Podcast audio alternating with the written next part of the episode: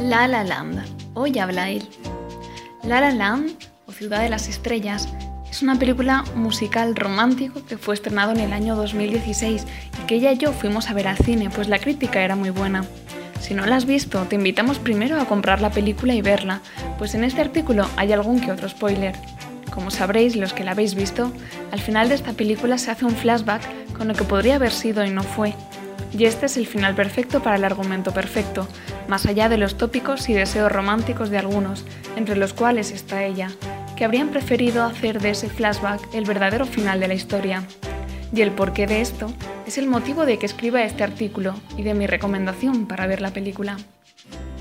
La vida está llena de decisiones y muy pocas de ellas son decisiones trascendentales, pero a la vez todas lo son. En la película se nos muestra cómo las pequeñas decisiones concretas del día a día, en el que los protagonistas ponen sus intereses personales y profesionales por encima de la relación que mantienen y del otro, acaba con la propia relación y los separa irrevocablemente. Y eso con mucho romanticismo, bailes y grandes declaraciones de un amor que se demuestra en la práctica vacío. Y el flashback final nos cuenta cómo, cambiando esas pequeñas decisiones y poniendo al otro primero, como hace un verdadero amor, su historia transcurre de forma completamente diferente y mejor. Y esto los cristianos debemos tenerlo siempre presente en nuestra relación con Dios y con el otro, pues como dice San Pablo, todo es pérdida ante la sublimidad del conocimiento de Cristo Jesús, mi Señor, por quien perdí todas las cosas y las tengo por basura para ganar a Cristo.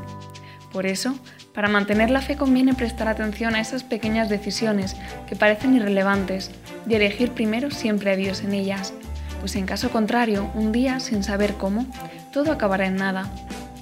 Y lo mismo vale para la relación matrimonial, por ejemplo, que muchas veces es difícil por cosas tan insignificantes como las tareas del hogar, las manías de cada uno y los tiempos para uno mismo que ignoran a la familia. En definitiva, Película muy recomendada y reflexión muy necesaria. ¿Y tú? ¿Cómo lo ves?